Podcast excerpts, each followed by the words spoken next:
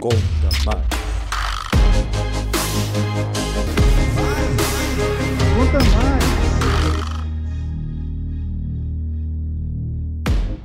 Profissionais da contabilidade, boa tarde. Sejam todos bem-vindos ao Conta Mais, o podcast do Conselho Federal de Contabilidade. Eu sou Fabrício Lourenço, repórter do CFC, e toda quarta vou trazer temas para a classe contábil e para toda a sociedade. Faltam apenas duas semanas para o fim do prazo da entrega da declaração do Imposto de Renda 2021 e tem muita gente que vai deixar para a última hora. Deve declarar quem recebeu mais de R$ 28.559,70 de renda tributável no ano passado e o informal que recebeu auxílio emergencial e teve renda acima de R$ 22.847,76. O papo de hoje é sobre essa reta final da entrega da declaração. E para conversar com a gente, já está aqui comigo a vice-presidente de registro do CFC, contadora Lucélia Lecheta. Boa tarde, conselheira.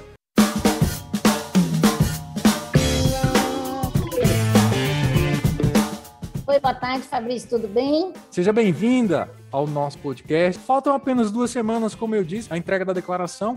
E quais as dicas a senhora pode passar para que o contribuinte faça a declaração com segurança? Bom, primeiro, é, procurar é, juntar toda a documentação que ele precisa, né? As fontes de renda, a, os extratos bancários, as deduções, se ele fez alguma movimentação é, na sua declaração de bens, né? Como compra de veículos, compra de imóveis ou venda desses, desses itens.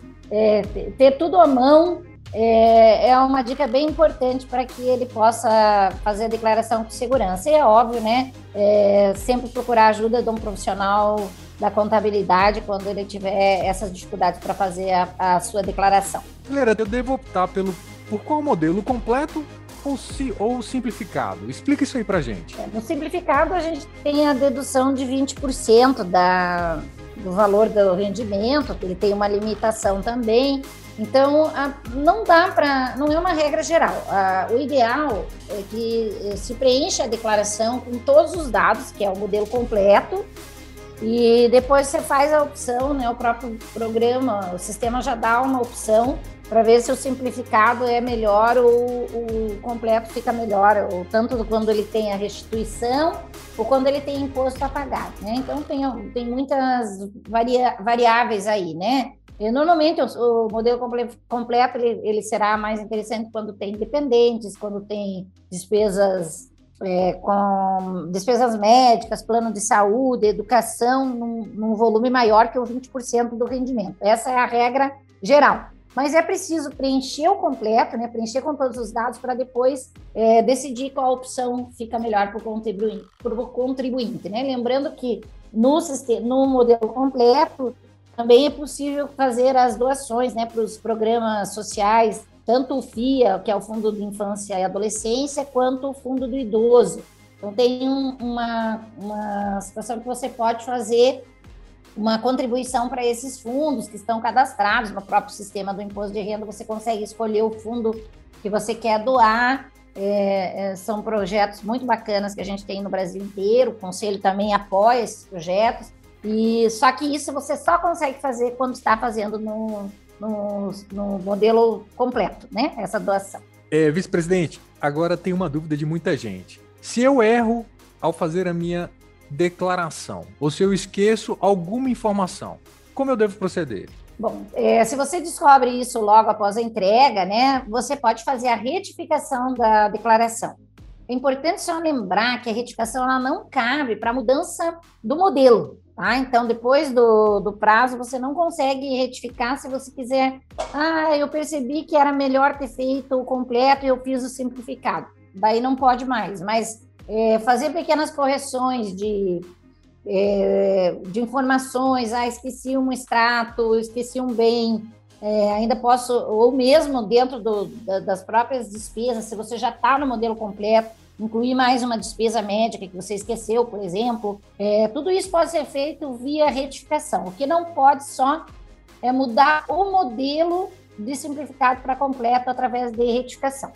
Cair na malha fina. E agora? Caiu na malha fina, isso também hoje o contribuinte pode acompanhar através do código de acesso lá no, no GovBR, ou se ele tiver o certificado digital, é mais fácil ainda ele pode acompanhar, pode e deve acompanhar, né? Inclusive, os profissionais da contabilidade costumam fazer isso depois que entregam as declarações, fazer o acompanhamento dessas declarações dos seus clientes, para eventualmente, se houver uma, uma malha para corrigir, ela ainda tem tempo de ser corrigida.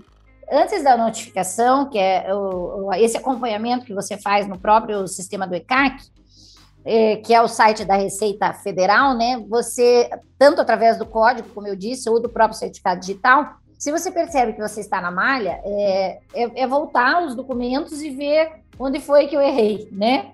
E, e, e aí, descobrindo qual foi o erro cometido, você ainda pode fazer uma retificação na sua declaração e corrigir mesmo ela estando na malha, tá? A questão eh, fica mais complexa quando existe uma malha que, que, que, às vezes acontece, que é um problema na própria empresa, na, a empresa fez uma, uma declaração diferente do que informou, por exemplo, um funcionário. Isso é muito raro de acontecer, mas acontece muito quando tem ações judiciais, né? Isso é, é bem comum de acontecer. Às vezes não tem como corrigir através do, do próprio sistema, através da retificação. Aí tem que aguardar agendar na Receita, né, uma para ser atendido. Agora a gente tem tido dificuldade porque a maioria das, das unidades estão sem atendimento presencial, mas daí através do próprio sistema do e-processo, é, fazer um processinho para corrigir essa informação. Mas na maioria das vezes, a própria malha ainda pode ser corrigida através de retificação da declaração. Vice-presidente, agora aquela pergunta que não quer calar, que todo ano a gente tem que fazer. Por que o brasileiro deixa para entregar a declaração no último dia? Olha, é, eu, não, eu, não, tenho uma explicação lógica para isso. É, eu acho que aí a gente precisa consultar uma psicóloga. Né? A gente não, não tem muita explicação para isso. O que a gente percebeu, é, Fabrício, ao longo dos anos é que houve uma melhora nesse, nessa, nessa procura, principalmente é, a gente que faz muitas declarações né, no escritório, houve uma melhora, né, na procura por esse, por, pelo serviço e uma organização maior dos contribuintes.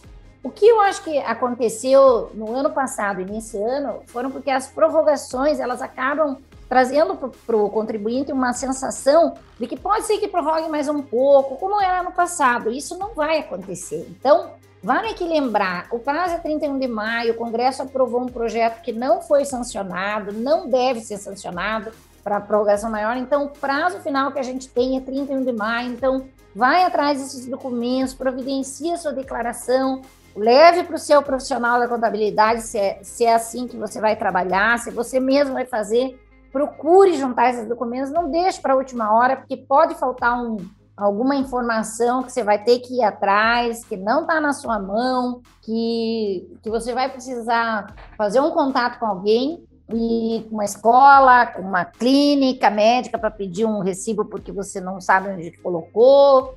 Enfim, é, são muitas variáveis. Então, é, a gente orienta sempre que procure antes o profissional da contabilidade ou mesmo se você faz sozinho, não deixe para a última hora. O nosso último dia esse ano é 31 de maio, é uma segunda-feira, mas procurar é, deixar tudo resolvido até o final de semana anterior é uma boa dica aí para todo mundo. Então é importante fazer a declaração com a ajuda de um contador. É, exatamente. Hoje, o que, que a gente percebeu é, nesse ano? Eu falei até com alguns colegas, e não é uma situação só nossa aqui, é, com a popularização, por exemplo, desses aplicativos para as pessoas fazerem aplicação em bolsa de valores. É né? uma novidade é, muito bacana, né? Uns anos atrás você pensava aplicar em bolsa é uma coisa muito complexa. Hoje tem aplicativos, inclusive, que não tem nem taxa, né? De para gestão disso. Então as pessoas estão fazendo isso. Quando chega para trazer a declaração para a gente, é, já foi o ano todo. Esse, essas aplicações em bolsa elas precisam ser apuradas mensalmente. Se o valor das operações for superior a 20 mil, Pode ser que você tenha imposto a pagar, o imposto não é na ajuste da declaração, ele é mensal, é exclusivo na fonte. E aí, quando chega aqui para a gente no, na época do imposto de renda, vem essas informações e aí já está vencido o, o, a guia né, da, da, do ganho de renda variável, que é essas aplicações em bolsa.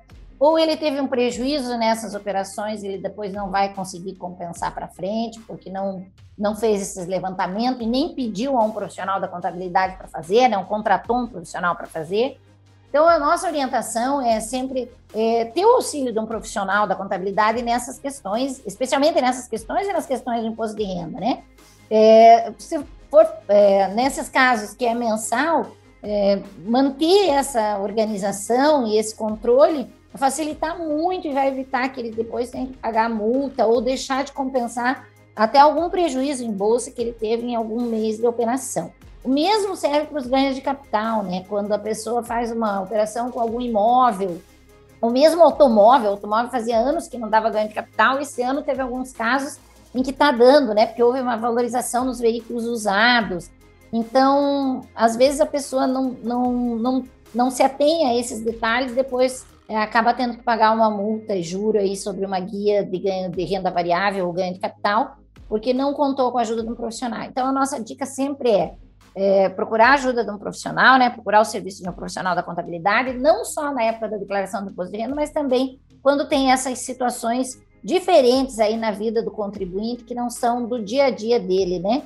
É, que o profissional da contabilidade vai estar preparado para ajudar a resolver. Contadora Lucélia, o nosso tempo está acabando. É, eu gostaria de agradecer a sua presença no nosso podcast Conta Mais e convidá-la futuramente para a gente conversar sobre outros temas de interesse para a classe. Muito obrigada aí, eh, Fabrício, pela oportunidade, ao Conselho Federal, um abraço a, a todos os profissionais da contabilidade, é, boa reta final do imposto de renda para todos eles e para os contribuintes também que, que vão nos ouvir, né? É, fica aí a dica, sempre que tiver dúvida, procure um profissional da contabilidade aí que está do seu lado, em qualquer cidade do Brasil, nós somos mais de 500 mil profissionais, aptos a ajudar a resolver essas questões, é, tanto nas empresas quanto nas pessoas físicas, agora no momento do imposto de renda. Obrigada, Fabrício, eu fico à disposição.